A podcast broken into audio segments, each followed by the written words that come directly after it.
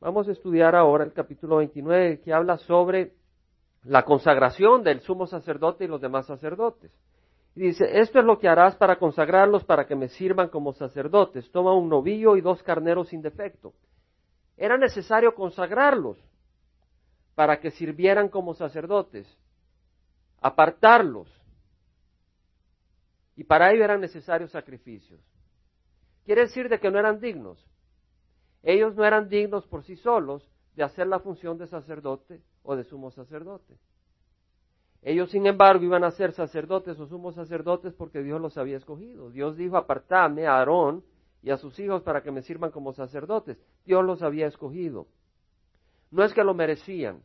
Ellos necesitaban pasar por un rito de limpieza ceremonial, pero cuya fe y obediencia se realizaba a través de la muerte de Cristo Jesús que pagó por nuestros pecados. Y esa fe les traía la justicia al obedecer, de manera que ellos se volvían en sacerdotes aceptables para hacer la obra de Dios. ¿Entendemos? Ahora, este ministerio y esta responsabilidad les caía a ellos por voluntad de Dios y nosotros hemos sido escogidos por Dios también, como sacerdotes. En Primera de Pedro, se lo voy a mencionar, pero voy a ir rápido. Primera de Pedro, capítulo 2, versículos 9 y 10, dice Pedro, y este, este epístola, esta carta que escribió Pedro, le escribió a toda la iglesia.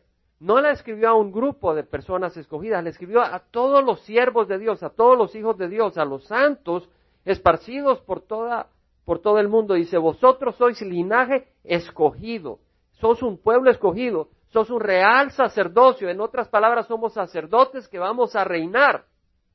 Sos un real sacerdocio, nación santa, le está hablando a todo el pueblo una nación, no de mexicanos, salvadoreños, sino de hijos de Dios.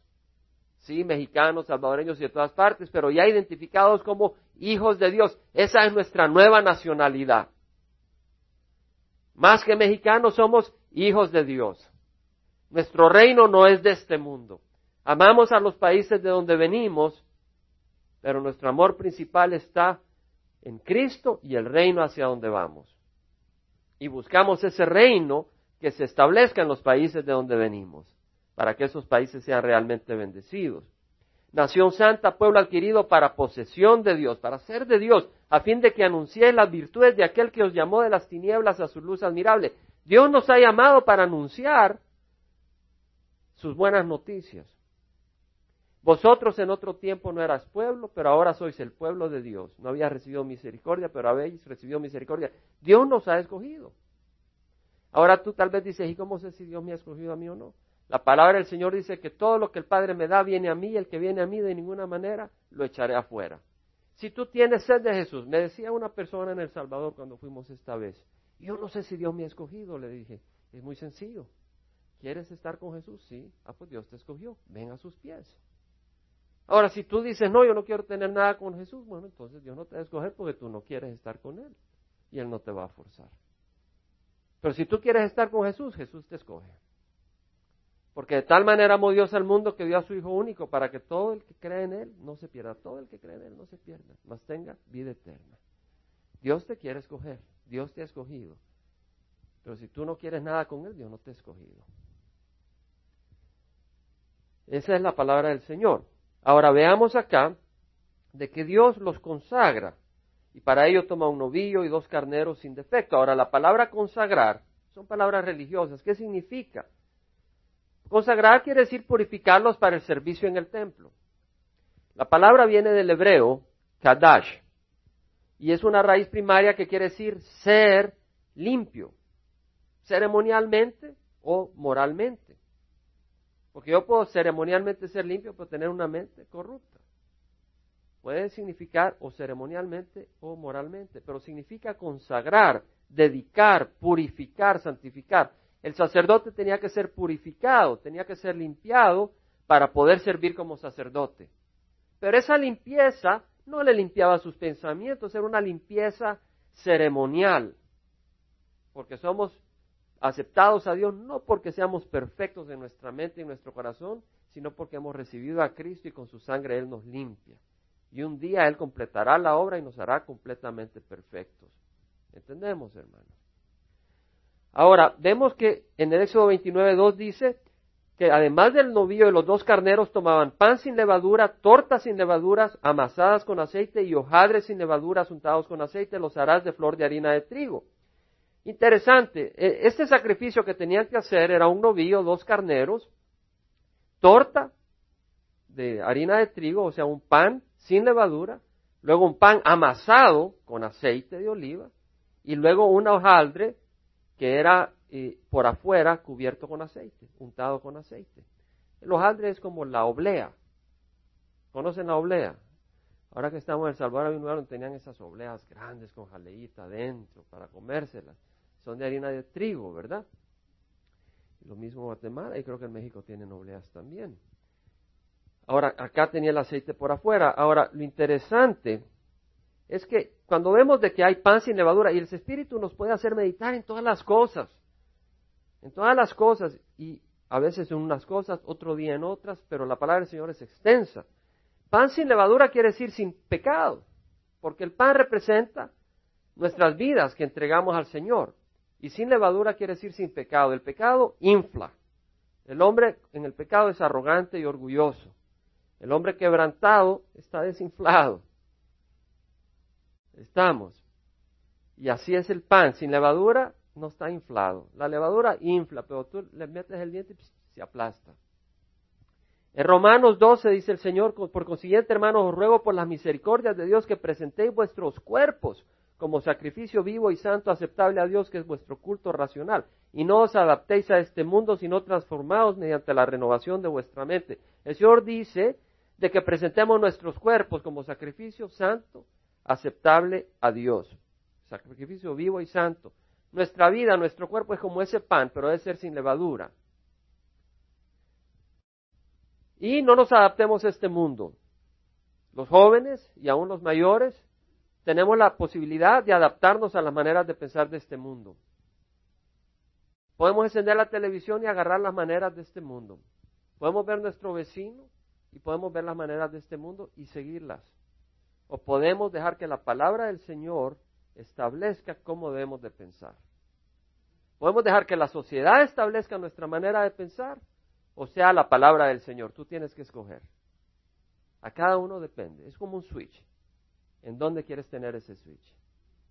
Que sea el mundo el que te establezca tu manera de pensar o que sea la palabra del Señor, tú tienes que decidir. Ahora vemos también de que la otra ofrenda eran tortas de pan amasadas con aceite. Este también representa al cristiano. Torta de pan con aceite amasada quiere decir que el aceite está mezclado con el pan. El Señor Jesucristo cuando se le apareció a los discípulos el domingo de resurrección, sopló y les dijo, recibid el Espíritu Santo. Ellos hasta ese entonces no habían recibido al Espíritu Santo, estaban con Jesús. Pero cuando Jesús sopló, el Espíritu Santo entró y residió en sus corazones. Y desde ese momento cada cristiano que recibe a Cristo recibe al Espíritu Santo adentro. Vemos que es necesario ese pan mezclado con aceite como una ofrenda agradable al Señor. ¿Por qué? Si tú no tienes el Espíritu Santo, tus obras no van a ser agradables al Señor, porque van a ser de acuerdo a la carne y no de acuerdo al Espíritu. Necesitamos el Espíritu para que las ofrendas sean agradables al Señor. Necesitamos el Espíritu, aunque tengamos buenas intenciones, pero si el Espíritu no está ahí, de nada sirve. Las obras son de acuerdo a la carne. Y luego vemos que los hojaldres son untados con aceite. ¿Qué representa eso? Esto representa al cristiano donde el Espíritu ha venido sobre él. En Pentecostés, estos discípulos, estos apóstoles que tenían el Espíritu adentro, no tenían el poder del Espíritu Santo para testificar. Entonces el Señor Jesucristo antes de subir dijo, recibiréis poder cuando el Espíritu Santo descienda sobre vosotros y me seréis testigos en Jerusalén, en Judea y Samaria hasta los extremos de la tierra. No basta tener el Espíritu en el corazón, necesitamos el bautismo del Espíritu Santo. Necesitamos la llenura del Espíritu Santo, ese derramamiento del Espíritu Santo en nuestras vidas para poder testificar en el poder del Señor. Y eso es lo que representa la tercera ofrenda. ¿Entendemos, hermano? Ahora dice la palabra del Señor, los pondrás en una cesta y los presentarás en la cesta junto con el novio y los dos carneros. Después harás que Aarón y sus hijos se acerquen a la entrada de la tienda de reunión y los lavarás con agua. Vemos acá de que el sacerdote el sumo sacerdote y los demás sacerdotes, sus hijos, se acercaban a la entrada de la tienda de reunión y es ahí donde iban a ministrar. Ahora, el tabernáculo estaba en medio del campamento. Las tribus acampaban alrededor del tabernáculo y el sacerdote ministraba en el tabernáculo, en el centro del pueblo, en el centro del campamento. En otras palabras, como dijo el Señor Jesucristo, no te ruego que los saques del mundo, sino que los guardes del mundo. El cristiano no se va a ir a un monasterio en una esquina fuera del mundo. Va a estar en el mundo, ministrando al mundo donde está la necesidad. Porque es ahí donde necesita brillar la luz. Es ahí donde necesita traer luz y consuelo y la paz que solo Cristo puede traer. Ahí es donde debemos estar ministrando porque somos sacerdotes. Ahora veamos que los sacerdotes eran lavados antes de servir. Eran lavados con agua. En el, vimos en el tabernáculo que estaba el altar del holocausto y luego estaba la pila para lavarse. Se lavaban con agua. Esa agua representa la limpieza que el cristiano debe tener también antes de poder servir. Y Jesucristo mismo satisfizo esta situación ceremonial al ser el mismo bautizado antes de ministrar. Porque Jesucristo fue bautizado antes de empezar su ministerio. ¿Por qué el sacerdote, el sumo sacerdote, tenía que lavarse en agua antes de ministrar? Y Jesucristo hizo lo mismo. Y los cristianos, al recibir a Cristo, también seguimos la obediencia del bautismo. Porque dice el Señor Jesucristo, id y haced discípulos a las naciones bautizándolas. Primero los haces discípulos, o sea, reciben a Cristo y luego los bautizas. Y ese bautizo representa esa limpieza que viene por la palabra del Señor y la obediencia a Cristo. Ahora dice, tomará las vestiduras y pondrá sobre Aarón la túnica, el manto del efod, el efod y el pectoral y lo ceñirás con el cinto tejido del efod y pondrás la tiara sobre su cabeza y sobre la tiara pondrás la diadema santa, esa placa de oro que decía santidad al Señor. Estaba la tiara, aquí tenía su placa de oro, aquí tenemos el pectoral, el efod, luego tenemos el manto, o la túnica y el manto del efod, y acá tenemos el, el, cinto. Y estudiamos ya esas vestiduras el domingo pasado, no vamos a entrar en detalle en ello, pero veamos de que el sacerdote era vestido por Dios. Porque esa vestidura era de acuerdo a la orden de Dios, de acuerdo al diseño de Dios y de acuerdo al propósito de Dios. El sacerdote, el sumo sacerdote, lo mismo que el sacerdote que tenía una túnica y su mitra, tenía que estar vestido por Dios, por decirlo así. Y nosotros si queremos servir y queremos ministrar, tenemos que llevar la vestidura de Dios, la sangre de Cristo. No nuestra propia vestidura, debemos de ir cubiertos no con nuestra justicia, sino con la justicia que nos da la sangre de Cristo Jesús. Y luego dice, tomarás el aceite de la unción y lo derramarás sobre su cabeza y lo ungirás. Agarraban el aceite y lo derramaban sobre Aarón, el sumo sacerdote, y bajaba sobre su barba y llenaba su, su vestidura. Ahora, Cristo quiere decir ungido. El sumo sacerdote era un tipo que se cumplió en Cristo Jesús, que es el sumo sacerdote, perfecto, que no necesita ofrecer sacrificios por sus pecados. Ellos sí necesitaban ofrecer sacrificios por sus pecados. Cristo no necesitó ofrecer sacrificios por sus pecados, pero ofreció sacrificios por nuestros pecados. Y entró al tabernáculo hecho no por manos humanas, sino al tabernáculo que está en el cielo, para dar entrada a nuestras vidas a la presencia de Dios. Y ahora tenemos acceso al trono celestial a través de Cristo Jesús, nuestro sumo sacerdote. Y dice, también harás que sus hijos se acerquen y pondrás túnicas sobre ellos. Y les ceñirá los cinturones a Aarón y a sus hijos y les atará las mitras y tendrán el sacerdocio para estatuto perpetuo. Si tú vienes a Cristo, eres sacerdote para siempre. Así consagrarás a Aarón y a sus hijos. Y si vemos en el Nuevo Testamento, nunca leemos la palabra del uso del sacerdocio como en el Antiguo Testamento. En el Antiguo Testamento estaba el sumo sacerdote y los sacerdotes, y luego el pueblo. En el Nuevo Testamento, todo el pueblo son sacerdotes, y el sumo sacerdote es Cristo Jesús. Tú puedes leer el Nuevo Testamento y te das cuenta que esa es la definición de sacerdote en el Nuevo Testamento. El Nuevo Testamento los sacerdotes son todos los creyentes y el sumo sacerdote es Cristo Jesús. Pedro jamás fue llamado el sacerdote Pedro. Todos somos sacerdotes. La palabra es clara. Todo lo que depende es, ¿estamos abiertos, tenemos libertad o tenemos miedo de recibir la palabra del Señor? Si tenemos miedo de recibir la palabra del Señor, necesitamos perder ese miedo, porque la palabra del Señor nos da paz y es luz y es verdad. Lámparas a mi pies tu palabra, luz para mi camino. La palabra del Señor es luz y nos da libertad. Y Cristo Jesús en su amor nos libera. Dice, entonces llevarás el novillo delante de la tienda de reunión y Aarón y sus hijos pondrán sus manos sobre la cabeza del novillo. Llevaban al novillo, a este toro joven, y ponía el sumo sacerdote y los sacerdotes su mano sobre la cabeza. En otras palabras, se identificaban con el toro que iban a sacrificar. En otras palabras, ese toro iba a ser sacrificado porque tenía que pagar a través de su sangre por los pecados de ellos. Pero la sangre de toros no perdona nuestros pecados, pero era un símbolo de la sangre de Cristo que un día nos daría perdón por nuestros pecados. Dice el versículo 11, matarás el novillo delante del Señor a la entrada de la tienda de reunión. Tomarás de la sangre del novillo y la pondrás sobre los cuernos del altar. El altar tenía cuernos. El cuerno era un símbolo de poder. Y con esa sangre tocaban el altar. Estaban purificando el altar. ¿Por qué? Porque el altar y todas las cosas que estaban en medio del campamento estaban contaminados por el pecado del hombre. Nuestro pecado no es individual, nuestro pecado contamina a quienes nos rodean. Contamina a nuestras esposas, a nuestros esposos, a nuestros hijos, padres, abuelos, amigos y enemigos. Y acá se veía que había que santificar este lugar a través de sangre. Y luego dice, derramarás toda la sangre al pie del altar y tomarás todo el sebo, la grasa que cubre las entrañas, el óvulo del hígado y los dos riñones y el sebo que hay sobre ellos y los ofrecerás quemándolo sobre el altar. En otras palabras, agarraban la grasa, el óvulo del hígado y lo quemaban ahí en el altar del holocausto.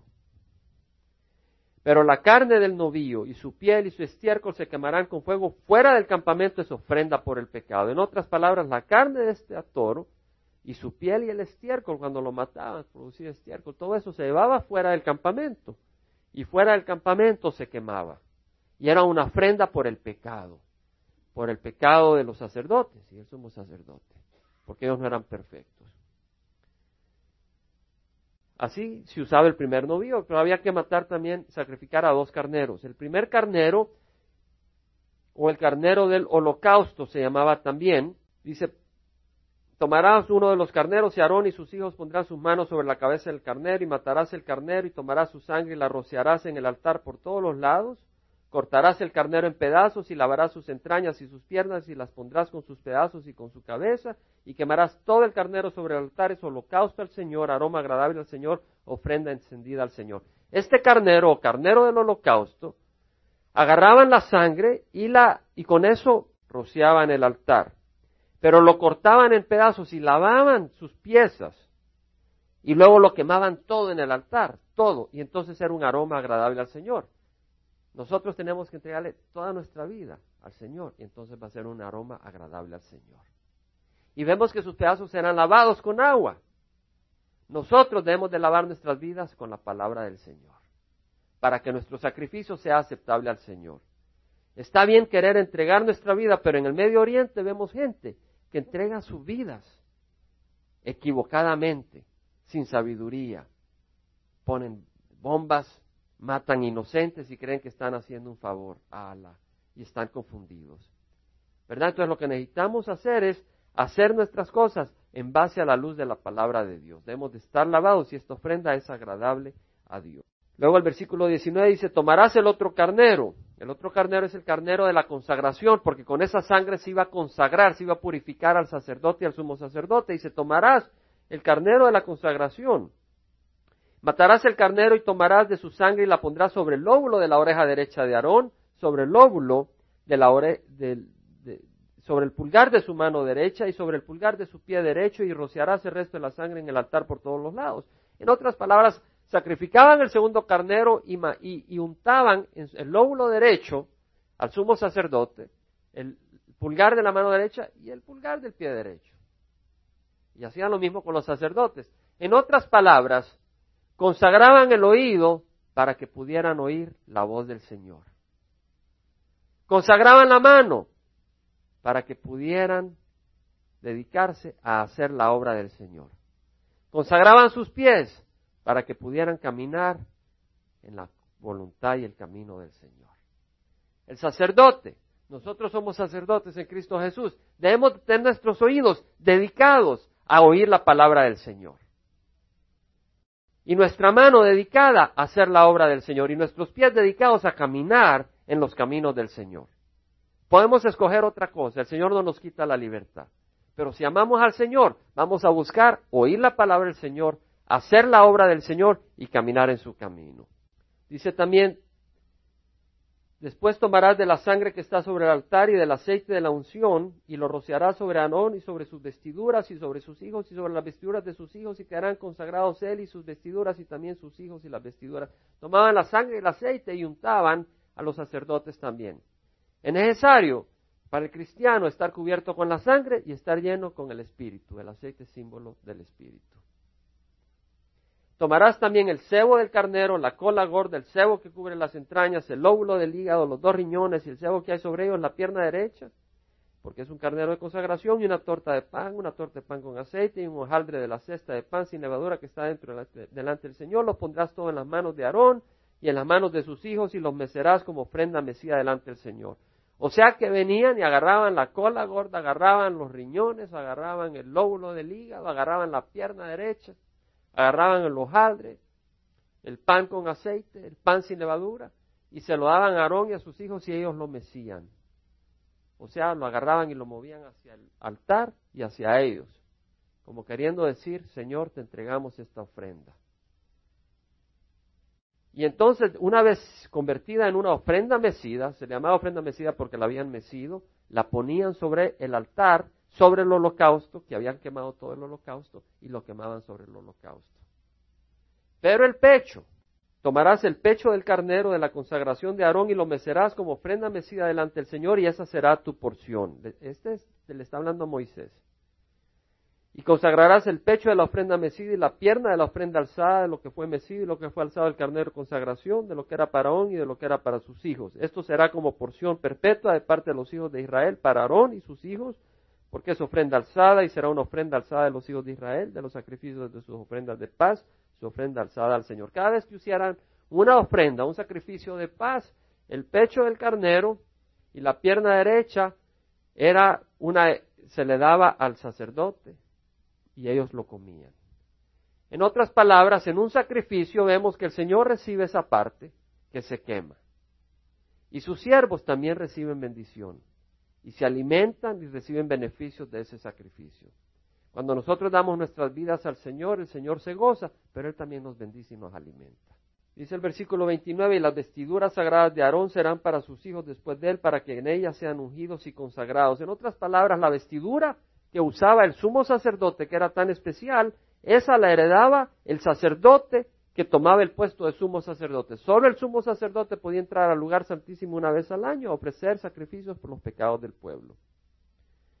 Y por siete días la vestirá aquel de sus hijos que tome su lugar como sumo sacerdote. Aquí dice como sacerdote, así es, pero se refiere al sumo sacerdote. Cuando entre en la tienda de reunión para ministrar en el lugar santo y tomarás el carnero de consagración y cocerás su carne en lugar santo, y Aarón y sus hijos comerán la carne del carnero y el pan que esté en la cesta a la entrada de la tienda de reunión. O sea que lo hervían a la entrada de la tienda de reunión y comían la carne. Y Aarón y sus hijos comerán la carne del carnero y el pan. Así comerán las cosas con las cuales se hizo expiación en la ordenación y consagración de ellos, mas el laico no las comerá porque son sagradas están separadas. Y si sobra algo de la carne de consagración o algo del pan hasta la mañana siguiente, quemarás al fuego lo que haya sobrado, no se comerá porque es sagrado. Así pues harás a Aarón y a sus hijos, conforme a todo lo que te he mandado por siete días, los consagrarás.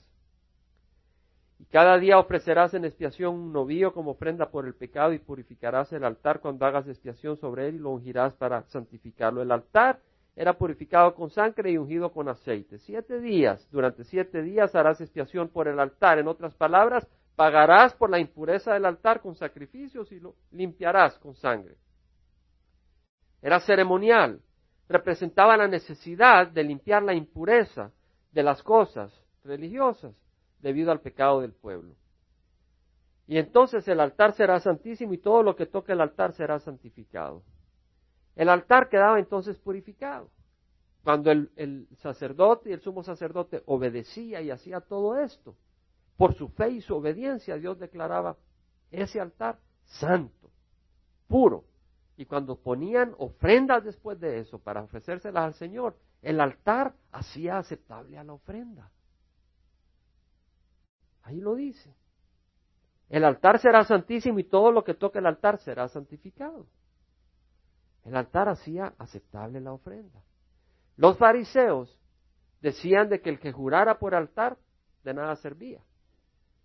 No valía ese juramento, que había que jurar por la ofrenda del altar. Y el Señor le dice, ciegos, guías ciegos, ¿qué es lo que purifica? ¿La ofrenda o el altar que purifica la ofrenda? Y eso está en Mateo, capítulo 23, 13 al 22, donde el Señor les da duro a los fariseos. ¿Por qué? En su celo religioso empezaban a interpretar las cosas y empezaban a poner y a dar y a añadir y se alejaron de la palabra del Señor. Y así vemos en las religiones. La gente empieza a añadir y a dar y a dar y te, terminas alejando de la palabra del Señor. Por eso seguimos estudiando la palabra del Señor. Porque cielos y tierra pasarán, pero mis palabras no pasarán, dice el Señor. No solo de pan vive el hombre, sino de toda palabra que viene de la boca de el Señor. Voy a hacer una meditación ahora que hablamos de consagración. En el capítulo 29, versículo 26, leemos que dice, el Señor, tomarás el pecho del carnero de la consagración de Aarón y lo mecerás como ofrenda mecida delante del Señor y esta será tu porción. El carnero de la consagración, el carnero que va a consagrar al sacerdote, al sumo sacerdote. La palabra consagración aquí es distinta que la que leímos en el versículo 1. La palabra consagración aquí es milo. Y quiere decir en inglés, me ha costado hallar una palabra en español equivalente, pero vamos a tratar. En inglés es a fulfilling. Cuando algo se completa, la pones y la montas en una base de oro. Y allá la exhibe la persona. Y eso es lo que quiere decir la consagración, es estar establecido, fijo, como una gema montada donde debe estar. Y viene de la palabra mole, no mole, es hebreo, no mexicano. Y dice estar lleno, plenitud, llenura, satisfacer, confirmar, consagrar, lograr. Entonces, estar consagrado a Dios quiere decir estar establecido como una piedra preciosa en un montaje de oro en las manos del Señor y no estar tirado en el lodo entre los cerdos. Estar consagrado es estar estable, realizado, satisfecho, completo, logrado en tu vida y no vacío. Hay muchos que viven una vida inestable e infeliz porque tienen un pie en el cielo, en el mundo, y otro pie en la religión, no en Dios, porque Dios no comparte su reino con nadie. Y el que tiene un pie en el mundo y otro en la religión cree que la tiene en el Señor, no la tiene en el Señor. Porque el Señor o es Señor tuyo o no es tu Señor. Y entonces si Él no es tu Señor, Satanás es el Señor tuyo. Dice, no me gusta. Tampoco, tampoco nos gusta cuando el cirujano nos corta pero quita el cáncer que es necesario. Cuando tenemos un pie en el mundo y un pie en la religión, somos infelices. Pero cuando ponemos los dos pies en Cristo, hay paz. Cuando en vez de estar decidiendo, ay, ¿hasta dónde puedo vivir en pecado sin que me vaya a condenar? Eres infeliz. Cuando dice, Señor, soy tuyo, hay paz en tu corazón.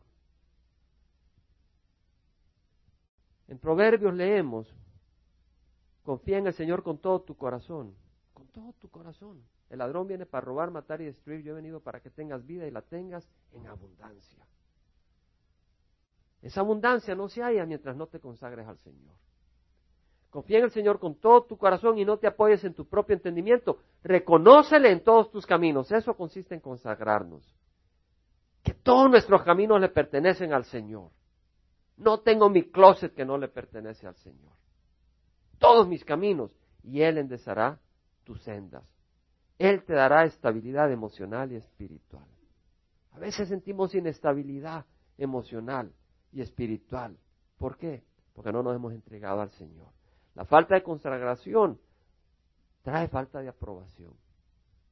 El Señor Jesucristo dijo, no eres ni frío ni caliente. Eres tibio, ojalá fueras frío o caliente. La persona que se ha consagrado ha crucificado su carne y tiene menos luchas y más paz interna que la mediocre. Ahora, al consagrarte y entregarte al Señor, te estás entregando a aquel que creó el universo, el cielo, la tierra, las estrellas. Acabamos de estar en El Salvador y fuimos a esa playa tan hermosa. ¡Qué hermosura! Vimos de un lado de la, de la bahía, donde entraba el mar. Estábamos en un lado y del otro lado se miraban cinco volcanes. Y una de palmeras. Yo me quería quedar ahí, tranquilo. Ese es mi Dios. Y dice, en la casa de mi padre hay muchas moradas. Si no fuera así os lo hubiera dicho. Y si me voy a preparar un lugar para ustedes, vendré otra vez y os tomaré conmigo, para que donde yo esté, ustedes estén. El Señor quiere que estemos con Él. Y Él sabe lo que es mejor. Y Él nos quiere dar vida abundante. Él es lo mejor. A veces creemos que Él viene a quitarnos el placer. Él es el creador del placer. Satanás es el distorsionador del placer. Él es el creador y la fuente de paz. Satanás es la fuente de paz falsa, desesperación. Cristo es la fuente de satisfacción. Satanás es como un chupete que agarran los bebés, pero que no te alimenta. Y sigues llorando y llorando y sigues esclavizado con el chupete porque no te alimenta. Con Cristo estamos satisfechos. Pablo dijo, con Cristo he sido crucificado.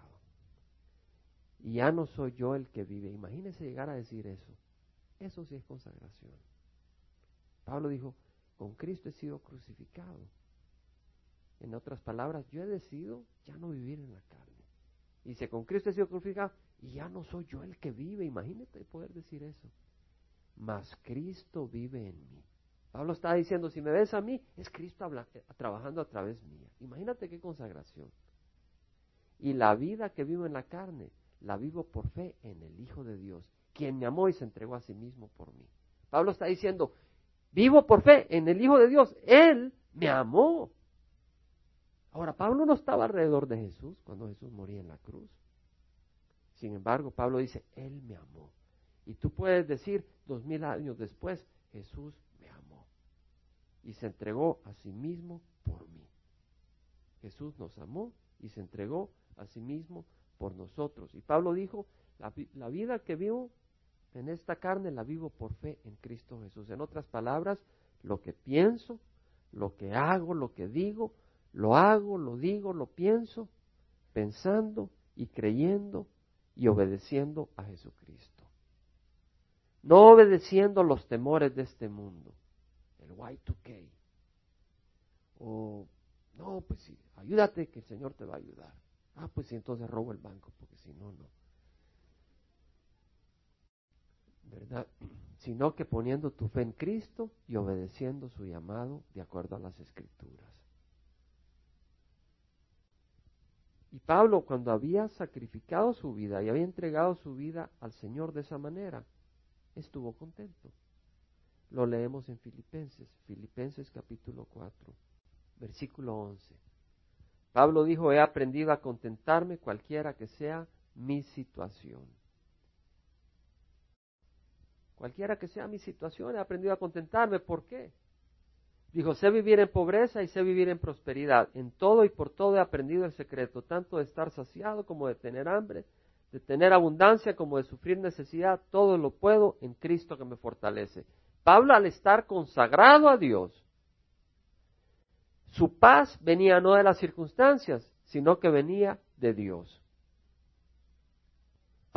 Pablo estaba consagrado a Dios, quiere decir que lo único que le interesaba era Cristo. Entonces, cualquiera que fuera su circunstancia, si estaba con Cristo, él estaba contento. Él estaba tranquilo. Porque su ambición no era tener. Su ambición no era ser. Su ambición era Cristo y nada más y ahí hay paz, ahí hay descanso. Cuando nuestra ambición es tener, no tenemos paz. Y cuando tenemos, queremos tener más. Cuando nuestra ambición es ser, no tenemos paz. Y, cuando llegamos a ser lo que queríamos ser, nos damos cuenta que no somos nada y queremos ser más. Pero cuando, como, como Juan decimos, es necesario que yo disminuya y que Él crezca, tenemos paz. Porque ya no nos preocupa crecer nosotros, sino que lo único que nos interesa es Cristo Jesús. Y ahí hay paz, porque Cristo es paz. La paz os dejo, mi paz os doy. No la doy como la da el mundo. No se turbe vuestro corazón, ni tengáis miedo. Este Pablo había escrito, yo estimo como pérdida todas las cosas. Dijo Pablo, todas las cosas no me sirven. En vista del valor de conocer a Cristo Jesús, mi Señor, por quien lo he perdido todo y lo considero como basura a fin de ganar a Cristo. Pablo no estaba diciendo deshacerse, deshacerse de todo. Pablo lo que está diciendo es no te dejes esclavizar por nada. ¿Verdad? Hay personas que tal vez tienen un poco de dinero, pero no tienen un poco de dinero, el dinero los tiene. Hay personas que tal vez tienen una posición, pero no tienen una posición. La posición es la que los tiene esclavizados. O podemos ser esclavizados de odio. O podemos estar esclavizados por el rencor y la amargura. Y el Señor dice, déjamelos, déjalo. Y deja que llene tu corazón. Y te daré paz. Pablo dice, ya no quiero amarguras, ya no quiero venganza, ya no busco ser alguien en este mundo. Con conocer a Cristo estoy feliz. Y si conoces a Cristo, conoces al que contiene todo el universo. Y conoces al que sabe todo y conoces al único que pudo haber dado su vida completamente por ti, como solo Él la pudo haber dado. ¿Qué más quieres? Cristo es un nombre precioso. Le doy gracias al Señor, porque no hay otro nombre bajo el cielo dado a los hombres bajo el cual podamos ser salvos. Cristo Jesús, en quien está nuestra paz. Pablo dijo, prosigo hacia la meta, olvidando lo que queda atrás y extendiéndome a lo que está adelante. Prosigo hacia la meta para obtener el premio del supremo llamamiento de Dios en Cristo Jesús. Te invito a que prosigamos hacia la meta, consagrados en el nombre de Cristo Jesús. Vamos a pararnos y vamos a darle gracias al Señor por su palabra. Padre Santo, te damos gracias, Señor, de que es sencillo seguirte. No nos pides estudiar mucho. Todo lo que nos pides es que te entreguemos nuestro corazón, Señor. Y nos llenas de vida, de abundancia, de paz, de propósito. Y la vida es una lucha. Y nos das el espíritu para pelearla, Señor. No es aburrida. Es emocionante. Nos cansamos, nos herimos, nos golpeamos pero es toda una lucha, es toda una vida, Señor. Y contigo valiosa, valiosa de A hasta la Z. Pero cuando estamos sin ti, peleamos, luchamos, pero estamos en el bando de Satanás y estamos perdidos, sin esperanza, sin paz, con miedo. Te damos gracias por lo que nos has dado te damos gracias por tu palabra. Entregarte a ti la vida no es perder algo, es ganar vida eterna. Porque tú la tomas y la embelleces. El que sale ganando somos nosotros, Padre. Estábamos en el lodo y tú nos subes y nos bendices. Yo te invito a que tú te consagres y le digas al Señor, heme aquí, aquí estoy para ti. Te damos la invitación de pasar frente. Si nunca has hecho a Cristo tu Señor y tu Salvador, yo te invito a que hoy lo recibas. Hoy hablaba con una señora y le trataba de explicar lo que era recibir a Cristo. Si tú caminas con el mundo, no puedes haber recibido a Cristo. Porque la luz y la oscuridad no, no, no tienen comunión. Recibir a Cristo quiere decir, Señor, entra a reinar a mi corazón. Él es el Señor Jesús, pero ¿es Él el Señor de tu vida? Yo te invito a que lo recibas como Señor de tu vida. pídele perdón por tus pecados. El Señor Jesucristo dijo, arrepentíos, porque el reino de los cielos está a la mano.